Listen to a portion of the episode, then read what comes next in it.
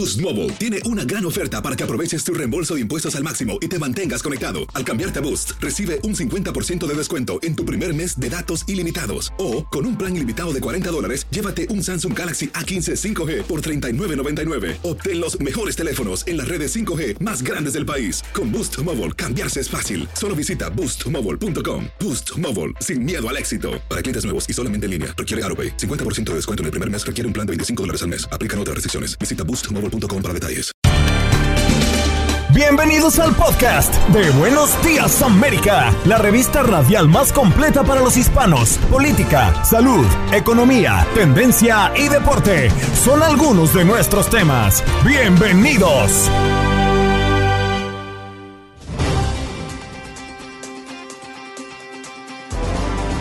Hoy en Buenos Días América, como todos los miércoles, tenemos nuestro miércoles de salud con el doctor Juan Rivera, corresponsal de salud de Univisión, hablando de la vacuna de COVID-19 para niños entre 5 a 11 años. Pareciera que está mucho más cerca de ser aprobada.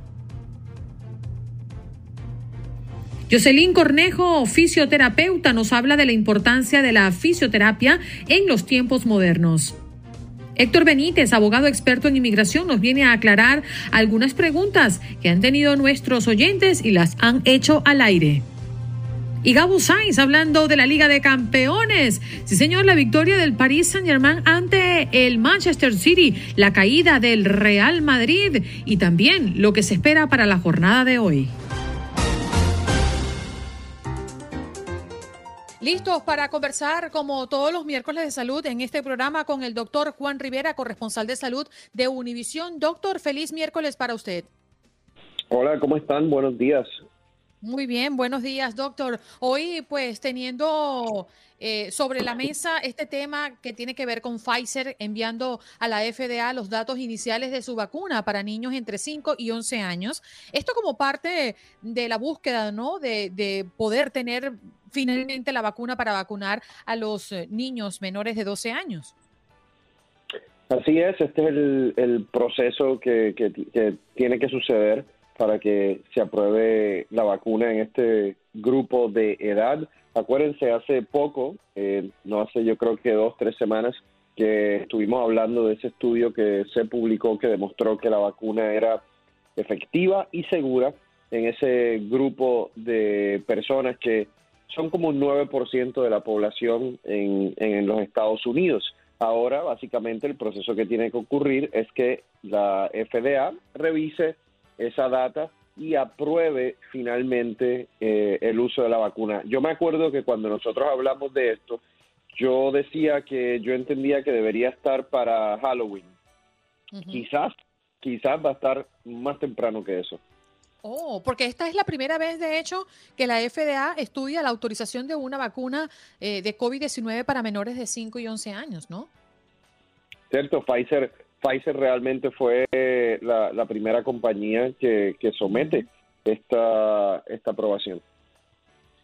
Doctor Juan, eh, Sumándonos al positivismo que usted tiene, pues vale la pena recordarle a nuestros oyentes que el doctor Anthony Fauci, director del Instituto Nacional de Alergias y Enfermedades Infecciosas, aseguró en una entrevista a la cadena MSNBC que hay una, y utilizo las palabras de él, probabilidad razonablemente buena de que esta vacuna para niños entre 5 y 12 años esté disponible para finales de este mes. Yo quisiera preguntarle a usted, ¿qué significa el que hayan bajado la dosis? Eh, leía que para normalmente se está usando 21 gramos de la dosis, pero para los menores eh, se redujo a 10. ¿Esto qué significa? Significa eh, que básicamente sabemos que en el sistema inmunológico de los niños se puede, puede, puede, ocasionar una respuesta inmunológica similar a la de los adultos con una dosis más baja. Eso es lo que simplemente eh, quiere decir. Me da mucha curiosidad porque estamos hablando de que estos datos iniciales em, eh, se plantean para la vacuna de niños entre 5 y 11 años. Es decir, que esa población que todavía queda por vacunar, que son los menores de 12, se estaría dividiendo como en dos grupos, doctor, entre 5 y 11 años y entre meses y 5 años. así mismo es. Eh, yo creo que exactamente como, como lo describes, acuérdense que eh, nosotros mientras vamos creciendo, ¿no? Nuestro sistema inmunológico, nuestro cuerpo va evolucionando. No las dosis, por ejemplo, que nosotros le damos de antibióticos a un niño quizás de dos años, obviamente, como ustedes saben, no es lo mismo que a un niño de 12 años. El cuerpo es distinto, el sistema inmunológico es distinto, son niños en desarrollo y por lo tanto eso tiene que tomarse en consideración a la hora de nosotros eh, entender cuál es la mejor dosis eh, para, para darle a, ese grupo de, niños una dosis que sea, número uno, efectiva para eh, establecer una buena respuesta inmunológica, pero a la misma vez segura. Entonces vamos a ver cuál es la dosis realmente que eventualmente se le da a niños menores de 5 años, si es menor eh, todavía de, la dosis que, que acabamos de hablar, que es de 10 microgramos. Pues precisamente, doctor Juan, en un comunicado de la, de la propia Pfizer BioNTech hablan de una dosis de 3 gramos para los niños de entre 6 meses de edad y 5 años. Esta posibilidad de que autoricen entre 5 y 12 y que sigan presentando la data para el último cuatrimestre entre los niños de 6 meses a 5 años nos acercaría finalmente a ese tema de la inmunidad de rebaño que tanto hemos venido buscando, pero que se nos ha ido alejando en el tiempo? El problema, Juan Carlos, con el concepto de inmunidad de rebaño en el contexto de lo que sabemos hoy día, es que sabemos que la inmunidad con estas vacunas disminuye luego de cierto tiempo, eh, ya sean seis meses, siete meses, ocho meses. Es bien difícil lograr una inmunidad de rebaño eh, con vacunas en donde las personas no tienen una inmunidad persistente, eh, porque en cualquier momento del año van a haber personas que tienen o nada de inmunidad o inmunidad más baja o inmunidad más alta, dependiendo cuándo fue la última vez que, se vacunaron. Eh, entonces, es por eso que se hace mucho más difícil eh, llegar a ese concepto de inmunidad de rebaño en el contexto de una inmunidad que disminuye y en el contexto también de un grupo de personas aquí en Estados Unidos que sabemos que probablemente no se van a vacunar. Mm, por aquí nuestra comunidad virtual que está enlazada a través de nuestro Facebook Live. Doctor, le mandan muchos saludos y muchísimas gracias por su contribución cada semana en nuestros miércoles de salud en Buenos Días América. Un abrazo para usted. Gracias, muchísimas gracias a todos siempre por el apoyo. Bien, allí está el doctor Juan Rivera, sí señor, nuestro corresponsal de salud de Univisión, atendiendo a muchas inquietudes, ¿no? Que sobre todo tenemos alrededor de esta vacuna para niños menores de 12 años que sigue en su proceso para ser aprobada, al menos la Pfizer. Recuerde que usted puede llamar al 1833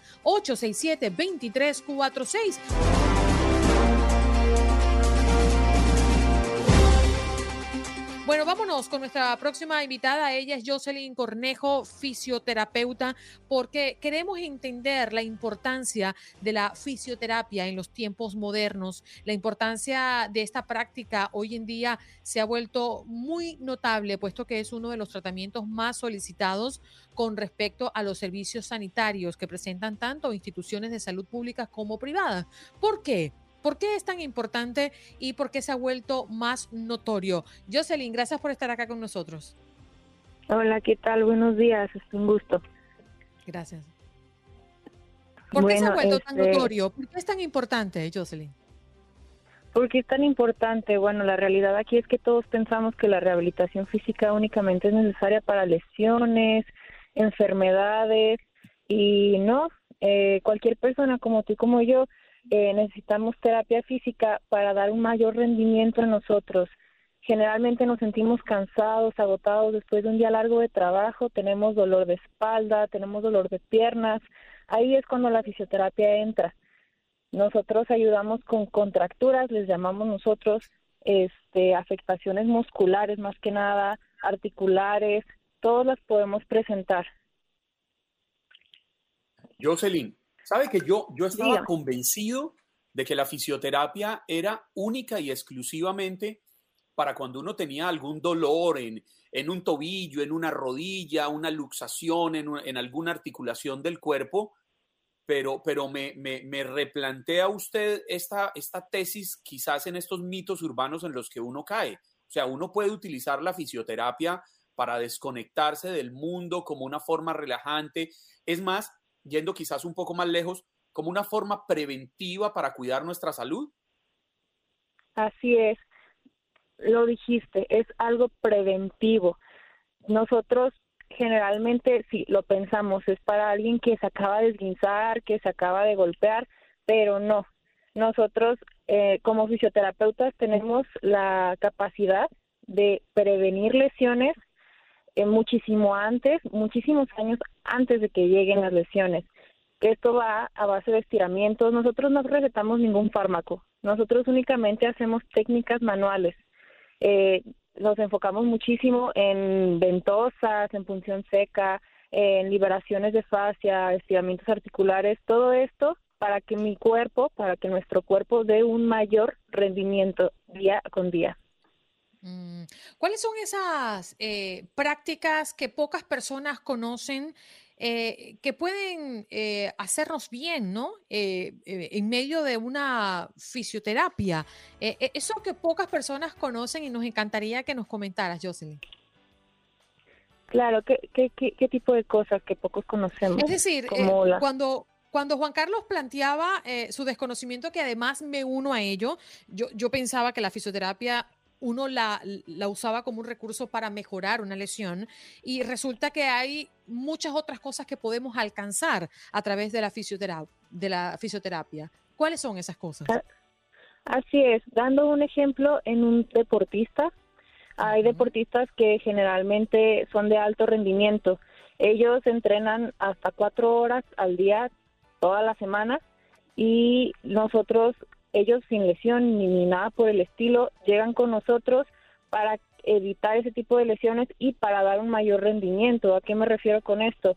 Que mi paciente eh, deportista todos los días está desgastándose, todos los días está este, atrofiándose y desgarrando músculo para generar más y lo que nosotros hacemos es ayudarle a que todo este eh, malestar, a que toda esta pesadez en el cuerpo desaparezca y llegue muy bien a competencias, eh, tenga un, pues ahora sí que mayor rendimiento en, en, en su deporte. Lo mismo es con algún tipo de oficinista, una persona que trabaja todo el día en oficina, está sentado mucho tiempo sobre una computadora, le duele la espalda, le duelen los brazos y realmente no hay lesión, es fatiga y esa fatiga nosotros también la quitamos, nosotros ayudamos. Y también viene la parte psicológica en la que le ayudamos a descargar toda esa mala este postura, toda esta mala nosotros le llamamos este ay, se me fue el nombre, pero nosotros le llamamos eh, ay no no te preocupes. ¿Sabe, ¿Sabe cómo le decimos en Colombia cuando uno siente esos dolores de una mala postura? Decimos es que tengo un mico colgado. Un mico colgado. No me, no me había sonado. Eh, no, nunca lo había escuchado, pero sí, tal cual. Cuando nosotros nos duele la como muy colombiano. Oiga, Jocelyn, uno, uno, a veces cuando necesita un especialista, uno va al médico general y el médico general lo remite de forma puntual. Le dice, va, usted tiene que ir a fisioterapia o usted tiene que ir al ginecólogo o usted tiene que ir al urólogo, lo, lo envía algún especialista. En el caso de la, de la fisioterapia, uno tiene que ser remitido por un médico general o podemos ir directamente y decirle, eh, venga, señora fisioterapeuta o Jocelyn en su caso, yo quisiera que me ayudara a ver qué tengo porque me, duelen las rodillas, por ejemplo. Ajá. ¿Podemos ¿No es necesario la, remisión de, una, de, un, de, un, médico? No, generalmente no. Nosotros pues, somos, bueno, los, los fisioterapeutas estamos capacitados para el diagnóstico, la elaboración de protocolos y para la evaluación más que nada. Y Sí, nos, eh, hay médicos tratantes como los traumatólogos que sí remiten a sus pacientes que son de alguna este algún accidente, alguna lesión que se haya hecho por algún choque, por alguna caída o que se hayan fracturado, los llevan hacia nosotros. Pero si si una persona normal le duele la espalda, por ejemplo, puede llegar perfectamente y nosotros hacemos evaluaciones. Sí, porque quizás, eh, y, me ha pasado particularmente, a veces siento dolores en la espalda que nunca antes había sentido y uno dice, pero ¿por qué? Y hay tanto, tanta, tantas razones probables, eh, mala postura, exceso de peso, eh, una permanencia muy prolongada de sentarse en un lugar muy duro, poco cómodo, en fin, hay tantas cosas que ustedes como expertos pueden valorar. Muchísimas gracias, Jocelyn, por estar con nosotros esta mañana. Muchas gracias, muy bonito día. Jocelyn Cornejo, fisioterapeuta, hablando de la importancia de la fisioterapia. Estás escuchando el podcast de Buenos Días América, la revista radial más completa para los hispanos. Escúchanos en las diferentes plataformas: Euforia, Spotify, TuneIn y iHeartRadio. Tu DN Radio. Vivimos tu pasión. Boost Mobile tiene una gran oferta para que aproveches tu reembolso de impuestos al máximo y te mantengas conectado. Al cambiarte a Boost, recibe un 50% de descuento en tu primer mes de datos ilimitados. O, con un plan ilimitado de 40 dólares, llévate un Samsung Galaxy A15 5G por $39.99. Obtén los mejores teléfonos en las redes 5G más grandes del país. Con Boost Mobile, cambiarse es fácil. Solo visita boostmobile.com. Boost Mobile, sin miedo al éxito. Para clientes nuevos y solamente en línea, requiere AroPay. 50% de descuento en el primer mes requiere un plan de 25 dólares al mes. Aplican otras restricciones. Visita Boost Mobile para detalles.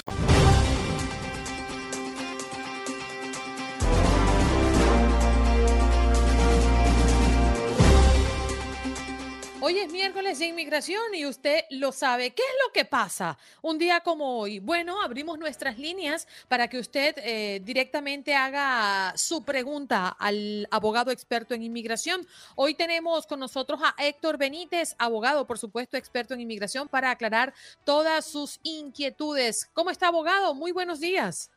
Muy buenos días, ¿cómo están ustedes? Muy bien, muy bien. Nosotros acá intentando pues eh, aclarar muchos puntos para nuestra audiencia y sobre todo dándole la oportunidad a nuestros oyentes para que puedan llamarlo a través de nuestro número en cabina, el 1833-867-2346 y así tengan la oportunidad pues de hacer su pregunta directamente. Por lo pronto, Estados Unidos encuentra un número sin precedentes de inmigrantes en la frontera sur, dice el secretario de Seguridad Nacional durante una conferencia de prensa en Brownsville, en Texas y Mallorca destacó el fuerte aumento de inmigrantes que llegan a la frontera entre Estados Unidos y México, muchos de los cuales huyen de las condiciones de deterioro en su país de origen. Un poco para, para esclarecer, ¿no? Ya sabemos lo que ha ocurrido con miles de haitianos que han estado en las últimas semanas pues buscando entrar y y tener un lugar acá en los Estados Unidos. ¿Cuál es, por lo general, eh, ese proceso que hay que cumplir en la frontera para entrar a los Estados Unidos, abogado? Bueno, fíjense, fíjense bien, lo que sucede es que ahorita incluso lo dijo el mismo secretario Mallorca, este, en el contexto de los haitianos, y ha estado ocurriendo algo similar incluso para el caso de los venezolanos, donde se está vendiendo una información, se está eh, de alguna manera diseminando una información en la que en teoría las fronteras de Estados Unidos están abiertas y que pueden venir con total tranquilidad. Él sencillamente ha venido señalando que eso es falso, las fronteras no están abiertas y que el gobierno de los Estados Unidos va a seguir de alguna manera enforzando, haciendo cumplir lo que es la figura o el famoso título 42. Recordemos que el título 42 es una, una figura sobre todo de carácter o tiene un origen como medida de salud ¿ok? Derivado con el tema del COVID, en el que se, ha venido, se han venido expulsando sin hacer mayor trámite a los inmigrantes que están llegando de forma ilegal por la frontera sur. Entonces, ese título sigue en plena vigencia, ese título está en discusión, incluso ha sido objeto de ataques judiciales, donde se habla sobre la legalidad o ilegalidad del título 42, pero lo cierto es que hasta el día de hoy el gobierno de los Estados Unidos sigue expulsando a la mayoría de las personas que llegan por frontera sur por esa vía. De hecho, en el caso de los haitianos, incluso están ejecutando la devolución de la mayor parte de los haitianos haciendo uso de vuelos diarios, este, que salen incluso hasta tres vuelos por día en promedio para, para devolver la mayor cantidad de inmigrantes que sea posible. Héctor, el gobierno federal hace uso de la discrecionalidad para saber a quiénes deporta y a quiénes no deporta y están en su derecho de hacerlo. Sin embargo, lo que yo quisiera preguntarle, porque yo estaba la semana pasada en la frontera y sé que a muchos los están dejando entrar y a muchos otros los están enviando a Haití. Y es una información que es pública. ¿cuáles serían los elementos eh, de juicio para que las autoridades pertinentes decidan quién puede permanecer en Estados Unidos y quién debe ser deportado de forma inmediata, porque además lo están haciendo de forma express y no estoy con esto criticando la posición del gobierno, es algo que están haciendo y es un hecho. Bueno, fíjate bien, este, ellos vienen señalando incluso, hicieron una modificación de que cuando llegan, este, por ejemplo, mujeres con niños o niños solos, estas personas o estos niños no van a ser objeto de regreso o de expulsión a través de la figura del título 42.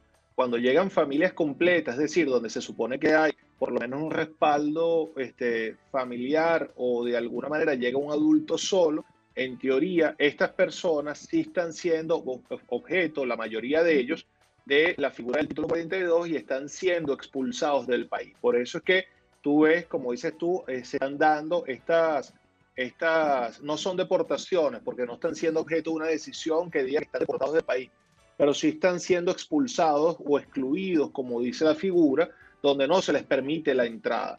Yo sí discuto un poco la legalidad de esa medida, más allá de que estoy de acuerdo que las fronteras no tienen que estar abiertas, y las discuto un poco porque de alguna forma se está tergiversando y se le está dando continuidad a una, a una figura que viene siendo aplicada por la administración anterior, fue sumamente discutida y donde esa figura, la, el origen legal que tiene, realmente no prevé la expulsión de las personas de forma directa, sino que lo que se regula es la forma de entrada, tomando en cuenta que se den este, medidas sanitarias o medidas de protección a la salud del colectivo que de alguna manera eviten lo que es la, la comunicación de enfermedades. Pero hoy en día con las pruebas que tenemos, este, pruebas rápidas, antígenos, etcétera, vacunación, eh, disponibilidad de vacunas en frontera.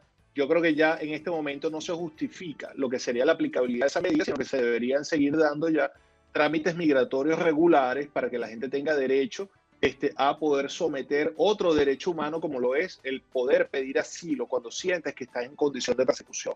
Mm. Bien, nosotros en las líneas tenemos ya a oyentes que quieren hacerle pregunta, abogado. Paul, adelante con tu pregunta. ¿De dónde nos llamas? Sí, buenas. Eh, le habla Paul Payán, de aquí de Pensilvania. Es concerniente a que soy pastor asociado aquí en, aquí en Pensilvania y queremos ayudar a un pastor que está con visa de paseo acá. ¿Me escuchan? Sí, sí, sí lo oigo y queremos saber la probabilidad de que de, adquirirlo a él como ayudante a pastor, ya que estamos falta de un pastor aquí ayudante aquí en Pensilvania. ¿Qué debemos de es bastante factible, es, bastante factible. Sí.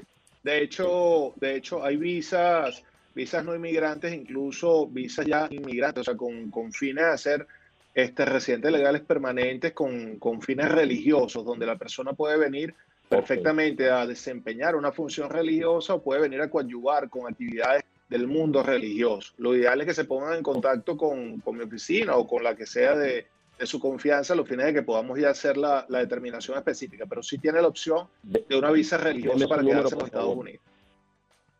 Como 786-558, sí, 786-558-5625. 5625, ok. Gracias, señor Paul, por participar. ¿Tenemos pregunta en el chat, Juan Carlos? Andreina, ya mismo le digo no señora en este instante, pero aprovecho para invitar a todas las personas que están conectadas en nuestro Facebook Live a que escriban si tienen alguna inquietud en términos migratorios, que el abogado Héctor Benítez con todo el gusto les aclarará sus inquietudes.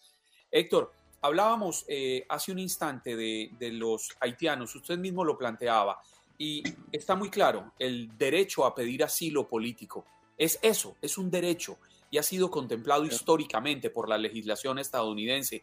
Yo soy beneficiario de ese derecho, yo recibí protección en Estados Unidos.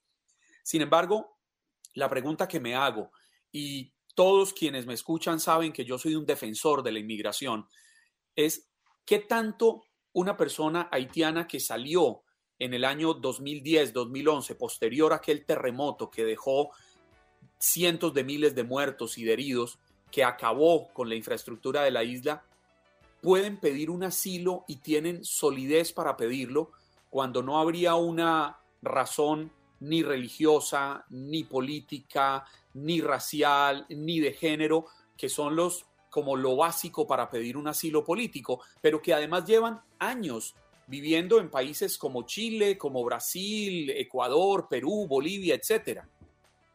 Mira, me encanta, por ejemplo, la pregunta, porque, por ejemplo, se está dando ahorita, hablas, en el caso de los haitianos, porque obviamente lo que está pasando en este momento, ¿no? Pero, por ejemplo, en Chile se está dando un movimiento que no digo que es que eso sea representativo de la sociedad chilena desde ningún punto de vista, pero definitivamente es un movimiento bastante peligroso este, de carácter xenofóbico, donde se está impulsando la salida de los inmigrantes tomando en cuenta que en teoría están ocupando puestos de trabajo. Aquí en mi oficina en estos días me han llegado incluso varios haitianos que vienen directamente de, Chile y la manifestación inmediata es el hecho de que han, venido sintiendo presión, temor de la presión social que se está dando, de que puedan ellos y sus familias ser objeto de ataque. Acuérdate que la figura del asilo no solamente se da porque tú demuestras que tienes una persecución directa, sino porque tengas también un miedo bien fundado a poder ser perseguido. Si ese elemento, digamos, subjetivo se da como que tú tienes un miedo bien fundado a ser perseguido, tanto en tu país de origen y ahora circunstancias que hacen disruptiva tu vida en el nuevo país que escogiste para reasentarte, tendrías la posibilidad de hacer un planteamiento de asilo. No digo con esto que es que lo vas a ganar, un asilo definitivamente es algo complejo, pero la posibilidad de hacer un planteamiento no frívolo y que pueda tener un resultado final adecuado, si es factible si vengas de un tercer país como Chile. A ver, eh, abogado, a ver si nos da tiempo porque nos queda un poco más de un minuto y medio. Andrés está en la línea y quiere preguntarle. Adelante, Andrés. Eh, buenos días, gracias, muy amable. Abogado, mi pregunta es simple. ¿Qué pasaría si, por ejemplo, los haitianos eh, el destino final de ellos no es Estados Unidos, sino es Canadá. Estados Unidos los dejaría transitar por Canadá y, cuáles serían las restricciones porque vemos que muchas personas vienen enfermas y desafortunadamente simplemente se les da el paso libre. Estados Unidos estaría dispuesto a dejarlos pasar si fueran ellos para Canadá. Gracias.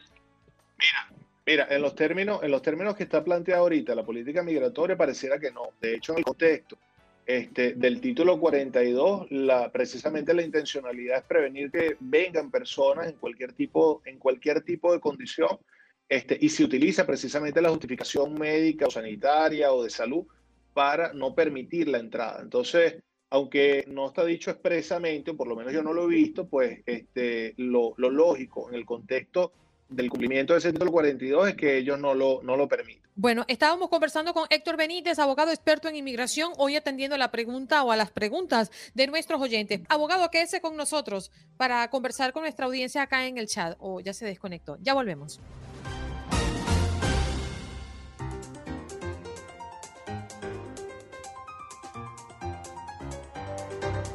Como dicen los grandes, la liga se gana partido a partido. Partido a partido. En Buenos Días América, Contacto Deportivo. Hablábamos. Ah, bueno. Cántalo, Gandita. La Ay, no, no se puede. Buenos días, Gabo Sani, ¿cómo estás? Gabo se quedó pasmado. Cuando, para, para los oyentes de ¿Quién la lloró? radio. ¿Quién lloró? Un perrito. Para, Bueno. para las personas que nos escuchan en la radio, ustedes no se imaginan lo que es ver la cara de Gabo Sainz. Es un poema cuando escucha a Andreina cantar la Champions, pero lo, lo, lo, lo extraño es que yo no sé entender el poema, si es un poema de dolor, si es un poema de pasión. De vergüenza, creo. No, no, no, no sé, pero, pero Gabo tiene una expresión en su rostro que me desconcierta. Mi querido Gabo Sainz, buenos días, América. ¿Cómo están, muchachos? Andreina, eh, Juan Carlos, muy buen día, América. Buen día a los dos. Pues bueno, sí, tuvimos Champions ayer, tenemos Champions hoy, mañana tenemos Europa League, tenemos Liga MX, tuvimos Liga MX ayer, no, días de muchísimo fútbol, muchísimo fútbol, pero vamos con lo que pasó el día de ayer, el conjunto del PSG eh, le ganó 2 por 0 al Manchester City, anotó Messi, eso es noticia, porque hace el segundo gol de, de su equipo, y obviamente derrotar al equipo del Manchester City de Pep Guardiola es noticia. Así que, pues bueno, ahí está el conjunto parisino haciendo eso y quita un poquito los dimes y diretes de que si Mbappé y Neymar y que si le dijo por, por diosero y que si, pues bueno, Messi... Pero le pasaba la pelota, que ese cliente no funciona, que, que, oye, pero háblame un poquito, Gabo, tú que, que, que eres tan acucioso cuando lees eh, el juego en campo. Eh, Messi estaba jugando más al extremo. Eh, ¿Qué es lo que está pasando con ese triente que todavía no deja como ese buen sabor de boca? Yo creo que aquí comenzamos a entender por qué tantas estrellas juntas es peligroso para un club. Es difícil, es difícil manejar un vestuario con tantas estrellas. recientemente creo que uno que, que pudo hacerlo fue eh, Zinedine Zidane con el Real Madrid que eres un buen gestionador. Realmente lo que tienes que tratar de hacer es, es hablar con ellos, eh, tratarlos como seres humanos, es una realidad, eh, tratar de ver que haya unión, que haya eh, compañerismo. Y, y, de repente esto ha fallado. Incluso recordemos que hace unas semanas, y lo platicábamos aquí también, que sale Messi, Pochettino le quiere dar la mano, Messi no lo voltea ni a ver, le dice que por qué lo saca y se va molesto a la banca. O sea, creo que también es parte de, de, eso mismo, de tratar de tenerlos contentos, de platicarlo, de, de, entender lo que lo que va a suceder con, con ellos en el campo. Y si es complicado, Messi creo que no está jugando en la posición en la que debe jugar, eh, no está jugando porque pues de repente quieren que vaya también Mbappé por ahí, que meta eh, otras pelotas Neymar. Creo que de repente es algo difícil eh, tratar de tener contentos a todos, pero bueno, yo te lo digo desde ahora y escuchando las declaraciones que dijo Pochettino en la semana, que era un equipo en construcción, que era un equipo que, pues bueno, el favorito era el City, o sea, creo que no es el indicado para dirigir al PSG. Creo que no, no va a llegar a buen puerto esta situación eh, con Pochettino. Vamos a ver si, si realmente le da para tener el título, pero pareciera, y yo lo dije desde el principio, creo que el PSG no va a levantar la Champions en esta temporada, pero pues bueno, creo que Pochettino no es el, el, real gestionador de, de, vestuario que puede tener este conjunto parisino. Así que pues bueno, hay que esperar a ver qué, qué puede suceder con Messi, con Neymar, con Mbappé. Y también hay otra situación, ¿eh? el tema de la portería con Keylor Navas y Donnarumma, que Navas inició el primer partido contra el Brujas, ahora Donnarumma entonces, pues bueno, también ese tema. Messi ya había mencionado que a él le gustaba más que estuviera Navas. Bueno, o sea, hay de todo, hay de todo en ese equipo. ¿Tú sabes qué me dejó triste? Que la vuelta al Santiago Bernabéu con partidos eh, de la Champions, pues fue una un verdadero desastre. ¿Cómo es posible que el Real Madrid haya perdido de esa manera ante un rival tan modesto? Sí, eh, de acuerdo. La verdad es que a todos nos sorprendió que el día de ayer el Madrid perdiera con el sheriff, así, con el policía del oeste, imagínate nada más, ni siquiera con un equipo de fútbol, con el sheriff eh, de, Moldavia, bueno, ni siquiera es de ese país, es de un país que no es reconocido, eh, este, este equipo, pero juega en la Liga de Moldavia. Y, terminó por ganarle por 2 a 1 eh, al Real Madrid, o sea, no le está ganando cualquier equipo, es el máximo ganador de la UEFA Champions League en un regreso al Santiago Bernabéu, abriendo las puertas y no en todo el, no en todo las, las, zonas, pero, pero perder con el Sheriff complicante, un poquito que vaya, tiene tres puntos el Madrid. Los otros equipos que también jugaron eh, terminaron empatando a cero goles, que fue el Shakhtar y el conjunto del Inter. Así que, pues bueno, no complica tanto la clasificación, pero sí es una vergüenza para el Madrid perder un partido de Champions con el conjunto de Sheriff, un equipo muy modesto, que bueno, muy modesto y todo, pero ahorita va en primer lugar, tiene seis puntos porque también le había ganado al Shakhtar, así que pues ahí está el conjunto del Sheriff. En otro grupo, el Ajax le ganó 2 por 0 al Besiktas y el Borussia Dortmund le ganó 1 por 0 al Sporting.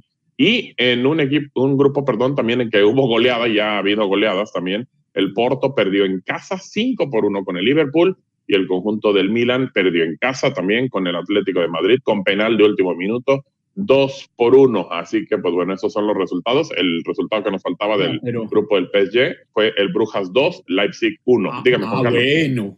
No, no, no, es que yo ya iba a decir, me, me, parecía una falta total de delicadeza de Gabo Sainz que no tuviera en cuenta el equipo de Andreina Gandica cuando Big Barrios en el chat estaba escribiendo y yo tenía presente que el equipo de Andreina le había ganado 2 a 1 al Leipzig el, hablando del equipo de Andreina, todos ustedes saben que es el Brujas de Bélgica. Barcelona, yo no soy de Brujas. El, equipo de Brujas de Bélgica, el equipo eso, que, Eso, eso va con Jiribilla, Andreina. Andreina. Eso va con Jiribilla.